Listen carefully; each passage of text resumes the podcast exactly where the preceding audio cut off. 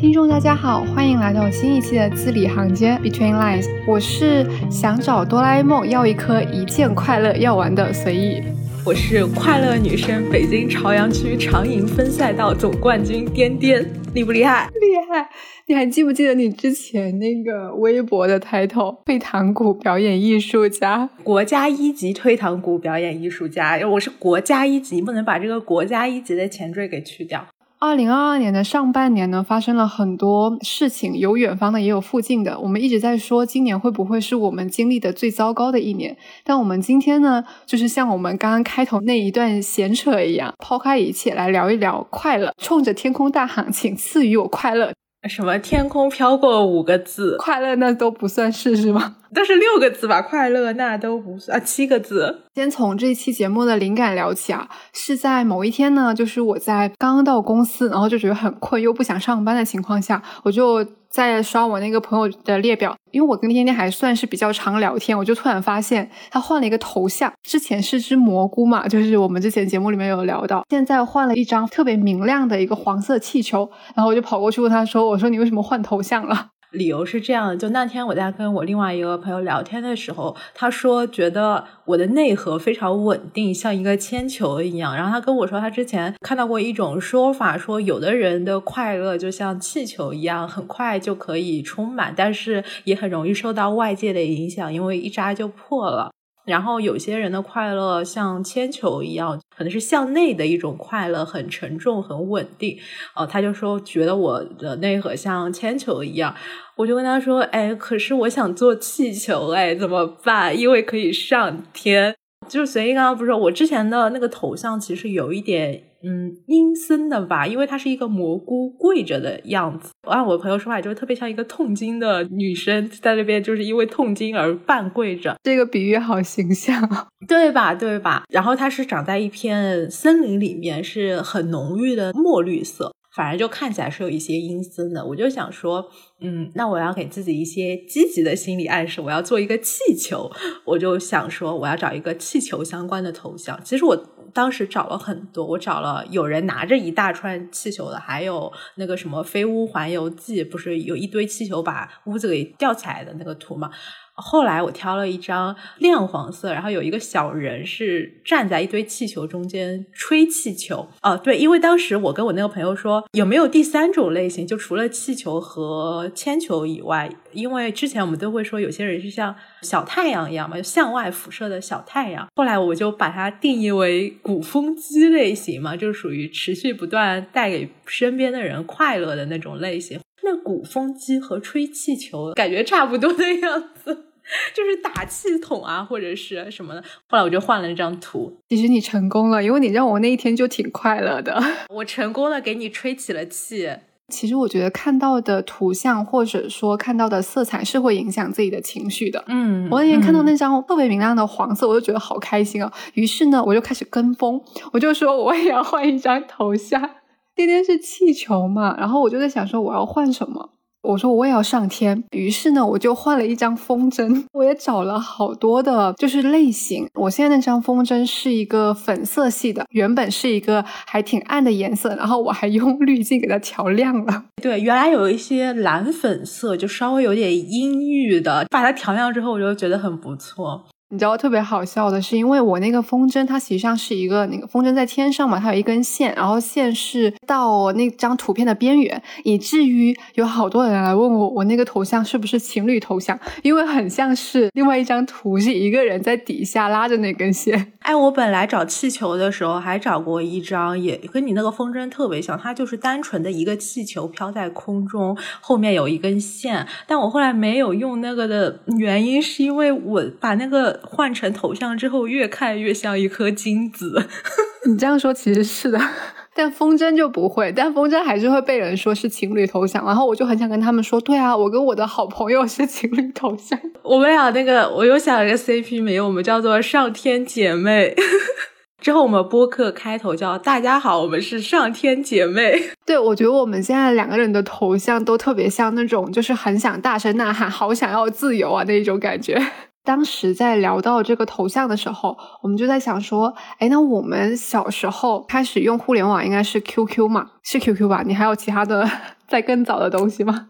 我忘了，我用百度贴吧和 QQ 哪个更早一点？应该差不多时间，可能。那你之前起网名或者说用头像会有什么特殊的设计吗？我有印象的网名就是当时我那个百度贴吧的 ID 还有 QQ，我就都叫木鱼池。哦，我知道，嗯，木鱼就是寺里敲的那个木鱼池，就是水池的池嘛。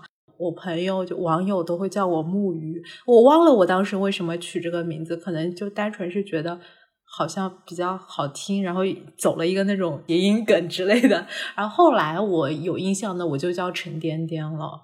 是我经常换头像，那个时候微博不是专门会有一个相册，是微博头像的相册吗？不然我就完全记不住我用了什么头像。我那天翻翻了一下，我好像从一二年到一八年换了挺多头像的。对我用过什么？呃，梅西的，还有有一段时间我用过呃超级马里奥的，包括我 QQ 的头像也用过超级马里奥的，还用过我不知道你们有没有看过一张表情包，就是有一个进度条，有一个人坐在镜头，然后有一个死神拿着镰刀在背后靠近。对，可能那段时间我在赶论文或者是什么的吧。一四年的时候，我还用过一个蓝白色的 Viva Argentina，因为当年是世界杯。后来我还用过朋友给我画的 Q 版头像什么的。然后之后我就用的一直是当时在那个布达佩斯链子桥上面拍的一个警告牌。我觉得我的头像其实还挺固定的。在这个头像之前，就我我不是之前用过一张我自己的照片嘛？那个照片可能我用了两三年，所以我现在觉得说我好像不大会说因为自己的情绪，然后又再去换头像或者再去换网名，瞬间觉得我这一次换头像有一种返璞归真的感觉，就是像回到了小时候。啊，我真的挺爱换头像，也不是挺爱吧，不会特别频繁。但是如果说我心情有什么波动，状态有什么变化的话，我就会换一个头像，有点类似于现在的微信后面不是可以有一个状态？状态，对对对，我觉得是那种。就我不开心的时候，我就会发歌。哦，对对，我也是。我现在朋友圈唯一经常干的事情就是发歌。我是发到极客上面，我男朋友就说：“你怎么又不开心了？”然后我说：“我没有啊。”他说：“你不要嘴硬，你都发歌了，发了歌，但是又要嘴硬，说自己没有不开心，又期待说对方好像能够 get 到某些东西，然后就这种很矛盾的心理。但是我在刚用朋友圈，其实是刚上大学，我觉得大学是我开始用朋友圈嘛。然后我就去看我之前发的那些动态，可能每天都会发一条，类似于说什么今天食堂吃了什么呀？啊，真的？你还有这段时间？我有，你大一的时候，类似于说什么今天体测了，好难过呀，还有什么阿明要回家了，宿舍只剩下我一个人，类似于这种我都会发。就是我送你去地铁站，然后给你拍了一个背影，然后说你要回家了。我现在去翻的时候，就有一种恍如隔世的感觉。哦天呐，好像我从大学的时候就不太发朋友圈。我一般发朋友圈，就代表我那段时间比较焦虑或者状态不太好。如果说我不发朋友圈，就代表我是一个现充那段时间，就我在现实。生活过得很好，只要你不发朋友圈，你就是快乐的。扯了这么一大堆，然后那你觉得快乐是什么？快乐，快乐是啥呢？我也说不清。什么是快乐星球？什么是快乐星球？啥呀？我觉得是一种感受，就是它囊括了很多内容。其实快乐是很复杂的，就你可能会要具体的去辨析，比如说什么激动啊、满足啊。或者是感动、放松、兴奋、幸福，然后都可以是快乐的一种内涵吧。哭了也不一定是不快乐嘛。对，因为我前一段时间发现了一本书，就是叫《心情词典》嘛。它里面就是每一个情绪，就像刚刚讲，可能快乐有很多的近义词，然后他都会尝试着去给他一个解释。在快乐那一章，他第一个例子是说。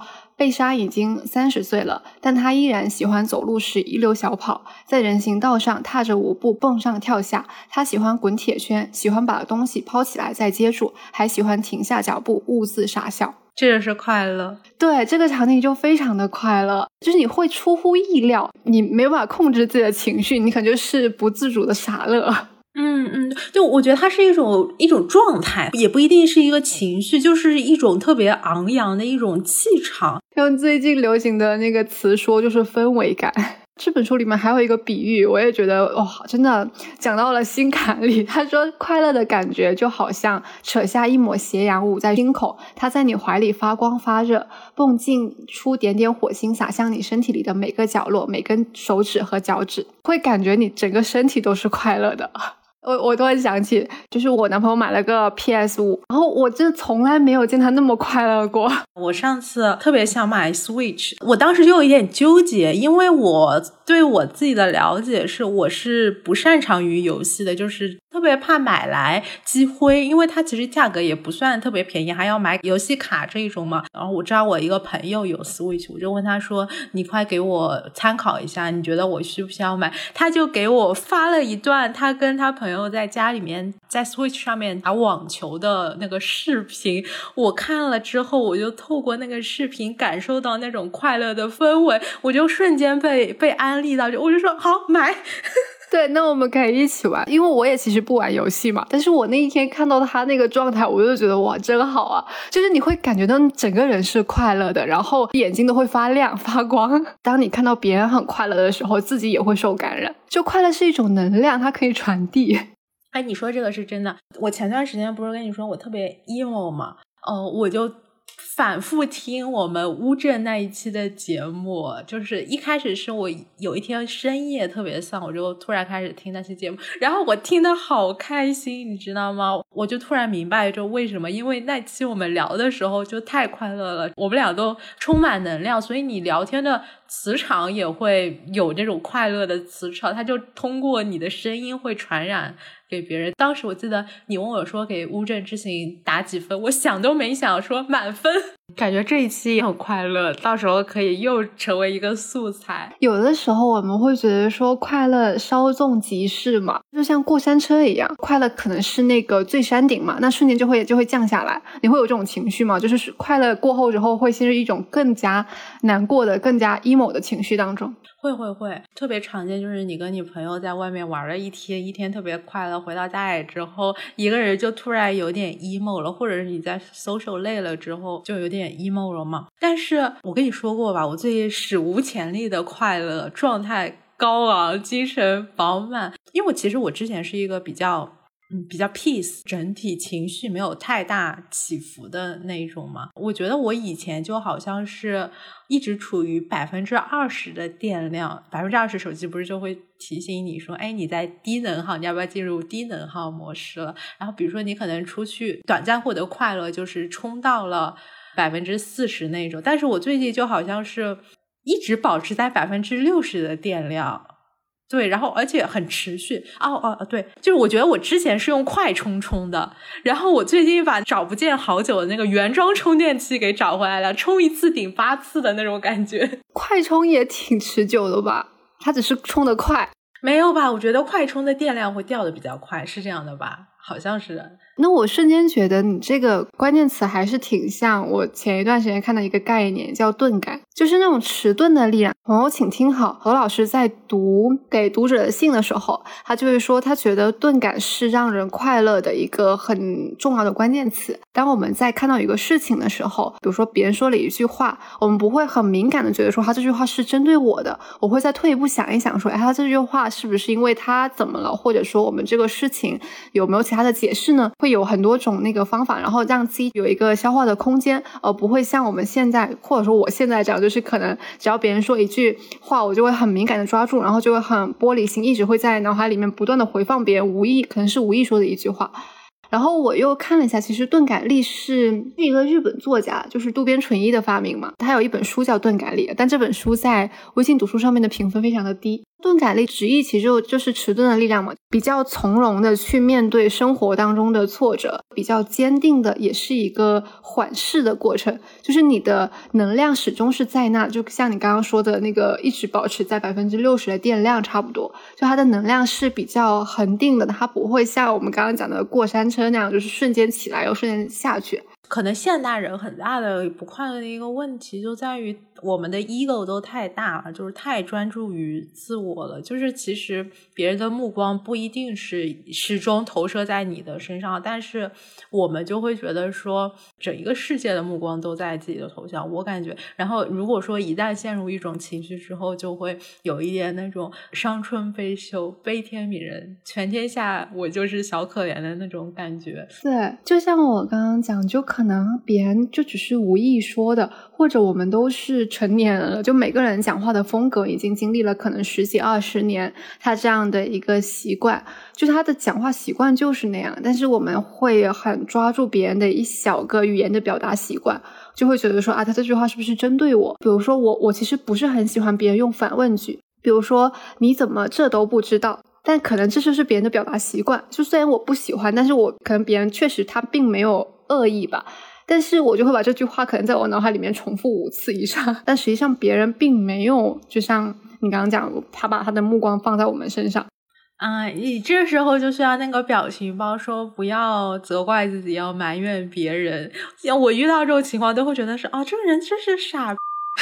对不起，我说这段话，因为我之前一直觉得说我的记忆其实是比较差的，就是我会忘记很多东西。但是后来又发现，其实我对一些东西还是记得很牢的。钝感力的五项铁律里面的第一句话是：忘记，不要把很多的东西捞起来放到脑海里面，而是让它就 let it go。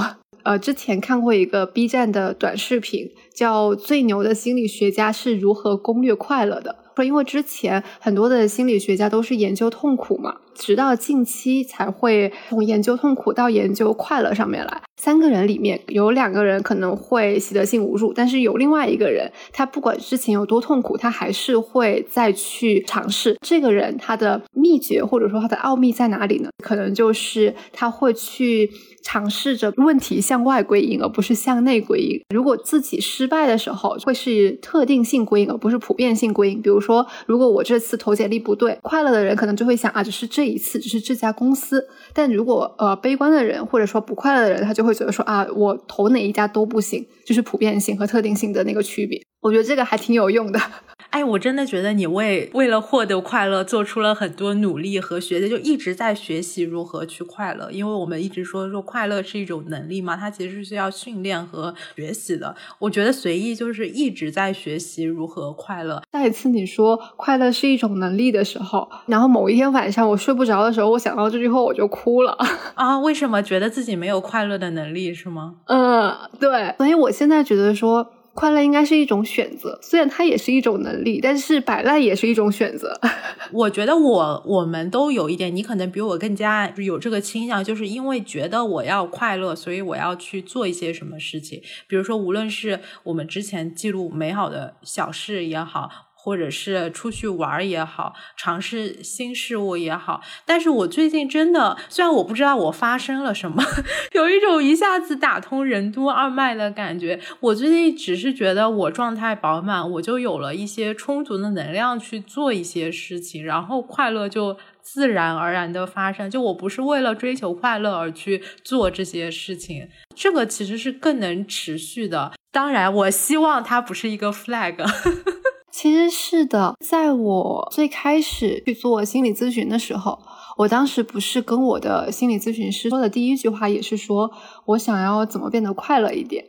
哦，我的咨询师就说你要。老想着我要快乐，或者我的目的就是要快乐。你想要快乐，它也是一种欲望。然后就是你一旦有了某一种欲望之后，你无法满足，就会变得更加的痛苦。我觉得对，是这样的，而且它会变成一个畸形，就像互联网的黑化一样，技术变形，你知道吗？大概的意思就是说，当一个人想要急于求成的时候，你中间很多的那种细节，很多的策略，实际上是变形了的。当时我的心理咨询师就跟我说：“你就去感受情绪，你让情绪自由的去流动，他想干嘛就干嘛。比如说，如果它是一条水流，嗯，原本是一个很自由流动的状态，但是我非得要把它掰成一个圆形状，或者掰成一个正方形状，我觉得这样是正常的。就是我脑海里总有一种框架框定，说我今天起来应该是这样的，应该是那样的，或者我现在应该有非常积极的情绪去看纪录片或者去看综艺。”如果我当天什么都不想干，那我就是不正常的，就是我脑子里这边这根筋绷得太紧了，所以反而你这样是得不到快乐的。因为我刚刚描述了一下我的那个状态之后，我就。突然又想起我之前看的一本书，叫《贪婪的多巴胺》嘛。嗯，我也看了那个。对，因为多巴胺之前不是一直被人误解为是快乐分子嘛，但到后面其实多巴胺跟快乐关系也不大，甚至它可能还是反过来的，或者说多巴胺可能会抑制我们去感受快乐。就是我们脑海里面可能有两种思维，一种是向上的，一种是向下的。然后如果是向上的话，会类似于说鼓励我们去追求、去看向未来有可能获得的快乐。这个的控制的物质就是多巴胺，包括多巴胺，它会让我们去追寻像是知识呀、像是爱，或者是我们未来的一个影响力。所以这些所有的能够激发想象力的东西，可能都是多巴胺控制的，这是向上的。然后向下的化学物质其实是当下神经递质嘛。它是让我们体验眼前的一切，有点像是及时行乐，就是立即品尝和立即享受。然后我就在想说，那我是不是因为多巴胺过剩？就我总是觉得我要为未来做些什么事情，所以我没有办法享受到当下的快乐。像是我们想要快乐，如果把它变成一种欲望的话，那它可能就跟多巴胺是联系起来的，因为多巴胺是欲望。它会带给我们想要去看到未来，或者说想要去获得的欲望。它的关键词是获得那一瞬间的动作，而不是拥有。多巴胺总是会让我们去追逐幻影嘛。之前在看陈嘉映老师他那本《何为良好生活》的时候，里面就有一章叫做“快乐、幸福、良好生活”。他就说，在西方哲学里面有一种快乐主义的流派，然后这种流派。他就是认为人生的终极目的就是要追求快乐嘛，然后这种流派其实，在现今来看，它逐渐演变成了一种功效主义、功利主义，就它不一定是及时行乐，因为在现实生活中，我们也常常会去做一些不快乐的事情，但是大家是通过一些计算，就是眼前做一些不快乐的事情，是为了达到更长远的快乐嘛，所以归根结底还是就它是一种可以计算的快乐。那一节里面就说，他觉得这种是相。相对来说比较初级的快乐，但是有另外一种快乐是融在活动之中的快乐，就是你在做事情的时候，你会得到一种副产品，然后你就会。快乐了吗？它就更像是一种随之而来的快乐。但我觉得你没有必要去分析这个你自己到底是多巴胺特别旺盛，还是像他说的这个催产素啊，或者是血清素这种特别旺盛吧。就是你看，你不要老是去分析自己快不快乐这个事情，你把你的注意力 concentrate on 别的事情。哦，对，但是啊，这个就又陷入了另外一个循环了。但是，比如说你已经在关注这个事情了，你你也不要觉得说我不应该关注这个事情，我应该 concentrate 到别的事情。你有没有想到，就是你上次给我发那个截图，INFJ 的那个行为模式，就自我批判那个？对对对，就是自我批判，因为我们俩都是 INFJ 嘛，确实会经常进行这种。一重、两重、再三重的自我批判，然后原地打转。最开始可能是我不快乐，再上一层就是我为什么会不快乐呢？再上一层是我为什么会觉得我要快乐呢？而我们生活也是挺累的。我那天在听《不把天聊死》，就我之前安利过那个节目嘛，就他提到说你要怎么去。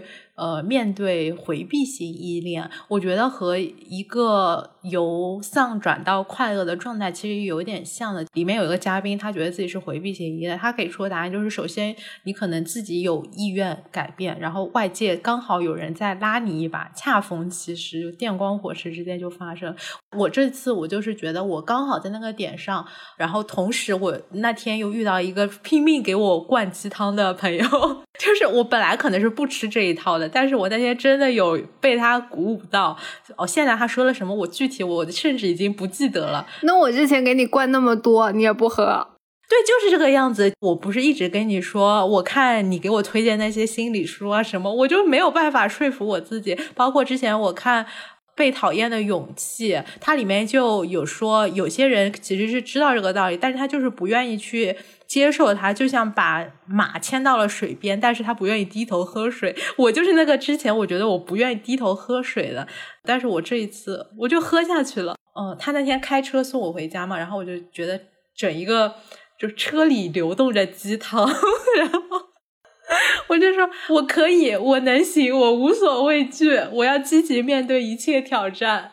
我前一段时间还做了一件百分之百是心理暗示的一件事情，对镜子的时候会微笑嘛，有可能每天早上起来 第一件事情就说，就是我今天要快乐一点，就是类似于这种什么加油陆小葵。我初中的时候有一个同学，他就是每天。经常会用第三人称来称呼自己，比如说，我就跟我自己说：“陈颠颠，你可以。”就是跟陆小葵一样，就是陈颠颠觉得什么什么什么那一种。就我昨天看的那个视频，也是我刚刚讲那个短视频底下他说的，就有这一个方法。他的那个标题是“增强乐观肌肉的十个方法”。他的第一个方法就是用第三人称和自己对话。他说这个可以非常迅速的有效调整自己的情绪。第二个是转换成外语模式，跟自己积极对话。嗯，真的好努力，很努力吧？给你想了一个绰号，随意那个叫做“快乐卷王”，就是在变得快乐这件事情上说你是最卷的。我刚刚还忘记说了，是你知道微信上面可以把你的收藏东西置顶吗？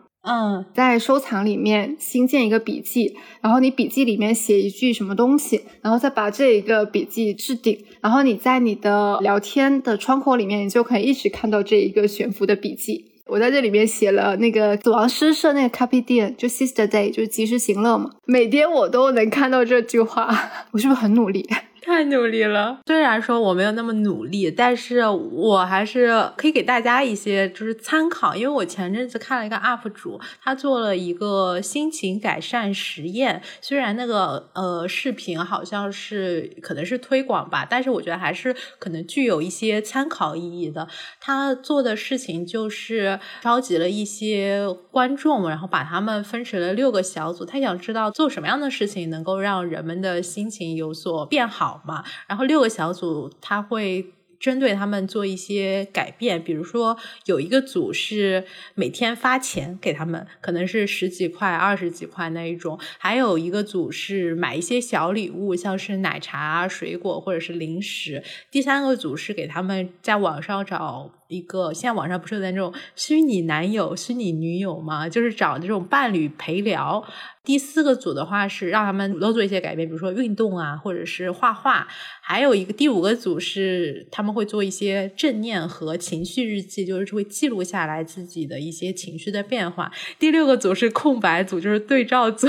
好惨啊！这些人在实验之前都会做一个心情的测试题嘛？当时弹幕提到那个空白组的时候，就说空白组的人听到自己是空白组这件事情，心情顿时就变差了。呃，anyway，他最后得出的结论就是改变组和正念组，他们在综合情绪压力、还有积极心理资源、还有情绪调节能力三个方面都有了比较明显的改善。对，虽然它的样本量比较小一些，可能只有二三十个人，但是我觉得大家还是可以做一个参考吧。如果说大家想要在变得快乐这件事情上和随意一争高下，然后我认输。哎，我突然想起来一个事情。前段时间那个二舅，当时我不是跟你说那天我看到一个特别好笑的笑话，但是我不知道和谁分享，因为这个梗太小众了。我跟你说，你可能也 get 不到，但是我还是要把它说出来。视频里面不是说二舅是第二快乐的人吗？有一个网友就说，那么第一快乐的人是谁呢？后来就另外一个网友回复他说，第一快乐的人是英超斯特林。嗯，好吧，冷场了，我我知道冷场了。如果这回有听众听懂了这个梗的话，请在公屏不是公屏，请在评论区打上，至少你要打十个哈吧。没有听懂，大家也打哈哈哈，鼓励我一下。但我就想说，就是没有什么第一快乐，第二快乐，快乐不需要排行榜，好吗？对，快乐就是快乐。对，然后你刚刚说那个实验组里面，它不是有一些行为和活动嘛？我之前就看到一个表格嘛，他就说里面就包括什么玩游戏啊、刷手机啊，还有运动啊、冥想啊，或者是看书学习，都是能够带来快乐的。有一些快乐是让我们的多巴胺值升高，有一些快乐是让内啡肽，就两种可能都是快乐的激素吧，但是它们的作用方式不一样。就如果是高多巴胺的，你后面可能就会迅速的下。下降，但如果是内啡肽的，它可能很多大部分都是比较健康的，像是什么冥想啊、瑜伽呀，还有运动啊，它就都是一个比较持久的状态啊。所以运动不是多巴胺，而是内啡肽，好像是多巴胺最高的是什么？花钱哦。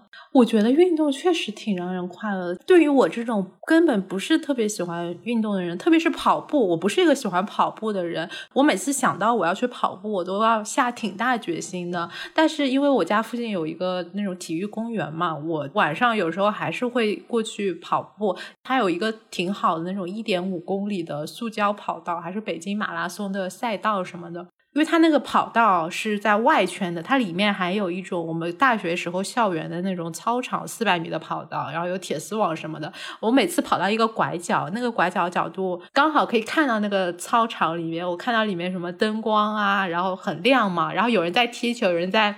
玩飞盘，我就觉得有一种啊，好青春洋溢，充满着荷尔蒙，而且跑起来时候会有风嘛，真的那一瞬间心情就特别愉悦。哦，那我觉得有一个很类似的，我觉得到大自然当中去也是一件很快乐的事情。对，是这样。今年很糟糕的是，因为之前上海封控的期间已经过了最适宜出去玩的一个季节，因为现在上海天天四十多度。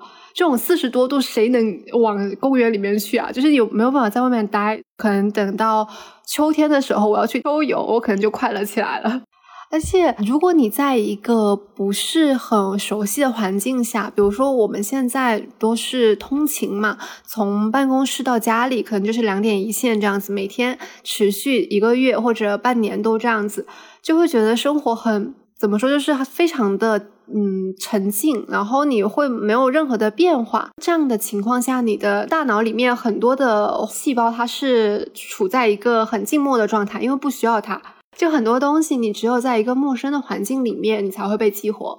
然后你才会能够更多的注意到一些细节，因为如果在一个熟悉的环境里面，你还疯狂注意细节的话，你的细胞也是觉得 ROI 很低，而不是互联网用语。天呐，好可怕！我听到了什么？你的细胞觉得 ROI 很低？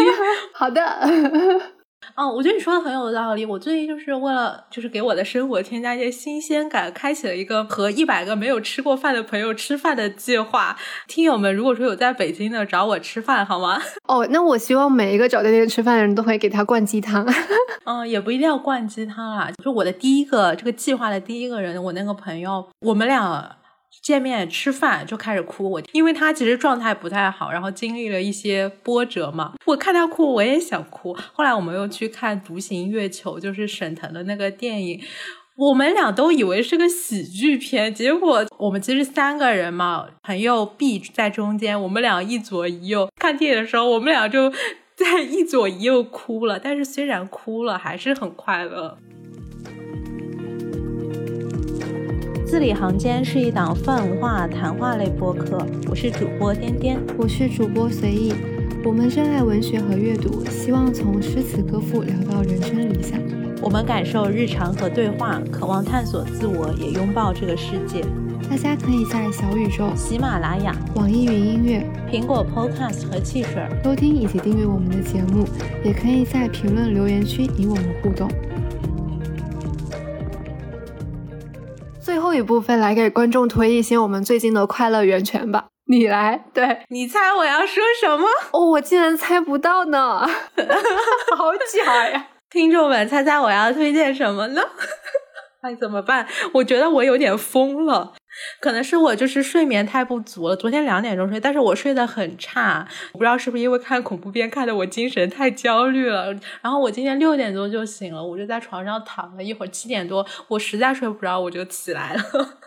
然后我现在整个人有一点亢奋，发现了，挺好的，很适合这一期。我要给大家推荐一个综艺，这个综艺的名字叫做《快乐再出发》。我觉得应该有很多听众朋友们已经在别的地方看到过案例，或者已经把它给看了。你看这个标题就非常的快乐，是不是？是。啊然后它现在是豆瓣九点六分的高分综艺，我觉得已经好久好久没有看到过这么高分的综艺，好像可能只有一些。韩综能够在豆瓣被打到这个分。呃，然后给大家介绍一下，他就是零七一三男团，零七一三男团就是零七年快乐男生全国十三强的这个简称。哎，我还追过零七年的快乐男生，我也追过。你当时是谁的粉丝？张杰的粉丝是吗？对对，因为他四进三被淘汰了嘛，然后四进三被我哭的好惨啊。嗯，我是王栎鑫的粉丝，当时就是真情实感。为他投过票，他那个应援口号我都还记得。王栎鑫好声音，只想唱歌给你听。我天呐，我你看，零七年到现在已经十五年了，岁月的痕迹啊！对呀，对呀，也是一种回忆杀吧。前阵子浪姐播的时候，不是有很多王心凌男孩吗？我感觉我是王栎鑫女孩。这个综艺的话，它是十三强里面的六个人是主要嘉宾，分别是陈楚生、苏醒、王栎鑫、张远、王铮亮，还有陆虎。张杰没有来，因为张杰不够糊。对他们之前说零七一三里面只有两个人现在不糊的，一个是魏晨，一个是张杰。对他们俩都没有来嘛。这个综艺的来由是这样：就之前《向往的生活》有一档衍生综艺叫《欢迎来到蘑菇屋》，它一共只录了五集，然后分别是请了两组人，一组是零七幺三男团，就他们六个人；一组是院人，就是名侦探学院的人过去。哦，然后由于这个零七幺三男团实在是。是太好笑了，在那期节目里面，所以网友就千呼万唤要给他们搞一档团综，就有了这个《快乐再出发》。这个《快乐再出发》的名字，当时他们还在当场在微博上面征集了一下，就网友说要这个节目应该叫做什么“胡作非为的哥哥”，胡就是胡掉，就是 flop 了吧？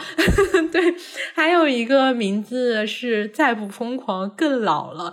我觉得大家对这个综艺这么喜欢，一个是因为。他们这些人就真的特别有梗和搞笑哦，我看了一些截图，是真的，对吧？就是无论是这个欢迎来到蘑菇窝，还是快乐再出发，都特别的穷。节目组预算很低，好像当时说只有四万块钱还是多少多少钱的，整一个节目组也没有那种呃，比如说像跑男啊或者什么那种特别豪华的外景和环节设置。他们这些人就根本不用有什么环节设置，光是吃饭还还有开车都特别的好笑。一些很普通的游戏，像是猜歌词，还有一二三木头人都那就是就特别搞笑，真的。而且他们好吵，他们那些人太熟了。就他们会有自然而然的的化学反应，不像是那种就是现在很多的综艺里面，他们其实都不熟，所以他们第一期就会很尴尬，甚至需要节目组就是用强设置、强引导的节目来拉近就双方的关系。对，因为他们关系真的很好，就所以开玩笑之间就有一种肆无忌惮的感觉。张远当时在魏晨的婚礼上唱了他的一首歌叫《嘉宾》，大家就打趣张远说他已经沦落到婚庆歌手了嘛。然后张远就说：“胡胡啊，就是王栎鑫说，因为王栎鑫不是离婚了嘛。”然后张远就说：“嗯，那你下次办婚礼我也给你唱。”然后张远和陆虎他们两个人就是呃有一些精神失常的那种感觉，就比我现在精神失常的状态可能要夸张一百倍吧，所以他们俩就获得了一个智障兄弟的这个 CP 名字，弹幕都会刷说：难道互联网没有你们在乎的人了吗？哦，对，就是放得开，其实是特别自然。因为之前像那个许知远，他上《向往的生活》的时候，其实也得到了大家很多好评嘛，因为他很自然。就前两天吧，GQ 才许知远他就说到说，镜头其实是有吞噬力的，就你在拍摄的时候就会知道镜头有一种。很奇怪的力量，它会吞噬掉你的能量。然后他说他自己其实已经属于比较放松的类型，但是仍然会下意识的紧张嘛。但是你看零七幺三男团，就真的觉得在镜头面前完全是他们。自己的个性很舒展，也很坦诚。我们也不可能完全知道他们是什么个性，但是这么多年来，作为一个追过他们的人，就还是稍稍有一些了解嘛，就会觉得说这十五年以来发生了很多事情，经历了很多事情吧。但是会觉得说他们性格没有怎么太大的变化，一直和当初是有一些相似的。其实是很难得的。其实每个人可能都多多少少会有一点的表演性人格。先不说他是个镜头，有人在旁边看着我们的时候，我们就会下意识的去表现自己比较好的一面。用一个比较台湾的话讲，应该是“紧”，整个人就很紧绷的束缚着。对，所以我觉得如果能够在镜头、在综艺里面也好，或者在一些其他的节目里面能表现出这样的一个很松弛的状态，其实这样的节目应该是很难得的，也很真诚。它除了快乐，对我自己来说，就它其实是带给我一些力量的，减少了一些我的精神内耗吧。因为像他们，像我刚刚说的，都是呃有一些年少冲动也好，或者说食欲不济也好，他们曾经在零七年的时候也是走向过巅峰，但是后来就低迷了嘛。像他们自己说的话来说，就是起起伏伏伏伏伏伏。但是他们始终在做音乐，然后你会被他们的坚持和真诚感染到。我记得当时有一次他们都喝高了，路虎就问王栎鑫说：“嗯，你最近好吗？”王栎鑫他明显已经情绪不对劲了嘛，就说不好。陈楚生，因为陈楚生其实是一个有点，因为他是第一名，而且他年纪也会稍长一些，有点像大哥那种类型，他就突然很正经的说。你凭什么不好？王一就怂，有点怂了，你知道吗？他就说，嗯啊，我没有什么不好。陈楚生就一定逼问他说，你哪里不好？就是说，我们不是都在干着这样的事情吗？说我们干自己喜欢的事情，你凭什么说不好？就千万不要在自己干自己喜欢的事情说不好，那是非常丢脸的事情。很多人都会为这种就是瞬间被击中嘛，就一种特别。纯粹的坚持而动容。我刚刚看你描述这个画面，我觉得除了我们刚刚讲，类似于说他们可能这么多年还是保持着很纯粹的，包括他们对理想的坚持啊，或者是他们很真诚的表达。但还有一个是友情，就我不是很喜欢社交，但是我很享受，包括两个人或者是三五个好朋友，就是一起坐下来就是聊天聊地那种感觉。我不是一个很擅长跟人聊天的人，但是。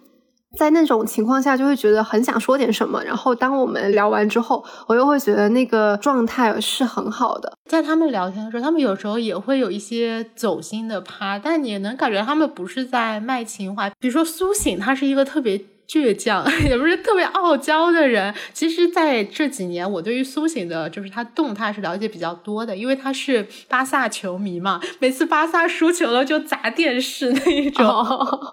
他们有一次聊嗨了之后，苏醒就哭了。然后王栎鑫就说：“十五年了，他说像苏醒这么一个才华横溢、就是嘴硬、脾气臭的人，第一次看到苏醒哭。然后他为什么哭？是因为路虎当时推荐了一首他朋友的歌，也是一个籍籍无名的小歌手。苏醒就说：呃，看到他这么真诚的在推荐自己朋友的时候。”觉得路虎特别的美好，然后他就哭了。我觉得他其实不是为自己的经历而哭，他是会觉得心疼自己的兄弟。对，这种就人跟人之间的联系其实是很美好的。是的，嗯，你那天不是说我们认识要十年了吗？我都没想到说十年了这么快，天呐！作为一个二十岁的人，你占了我，好不要脸。那我才十八，你占了我的一半啊，还还多。啊，对啊，一半还多。那我也来推荐我最近一个快乐源泉吧。我想要推荐那个动物办公室的公众号。哦，你那天发我了。对，这个公众号就是特别的低幼，但是又特别的可爱。刚好八月一号的时候，我给天天发了一个他的一篇文章，那个文章的标题叫《八月了，我不许你不开心 》，特别霸道总裁有没有？对，这个公众号它它的主角都是一些小动物，像是猫呀、狗呀、熊呀，然后老鼠呀、鸟啊，各种小动物。然后他会每天发会发一篇主题，在这个主题下面让他这些小动物出来串。串场就是讲一些 话，然后他每一期的主题都是那种比较可爱的。我之前收藏了一个是类似于什么让心情变好的五个小方法。还有那种就是周五了，谁想上班啊？可能他每一个标题每一天都会很让人很想点进去看，然后里面因为他画风也很可爱，说的话可能也能够就让人瞬间觉得很开心，很可爱的鸡汤，给大家推荐一下，就是这个公众号每天上班前读一下，会让早上的心情会好一点。你给我发了之后，我就转发给我的朋友了。我最近的感受就是。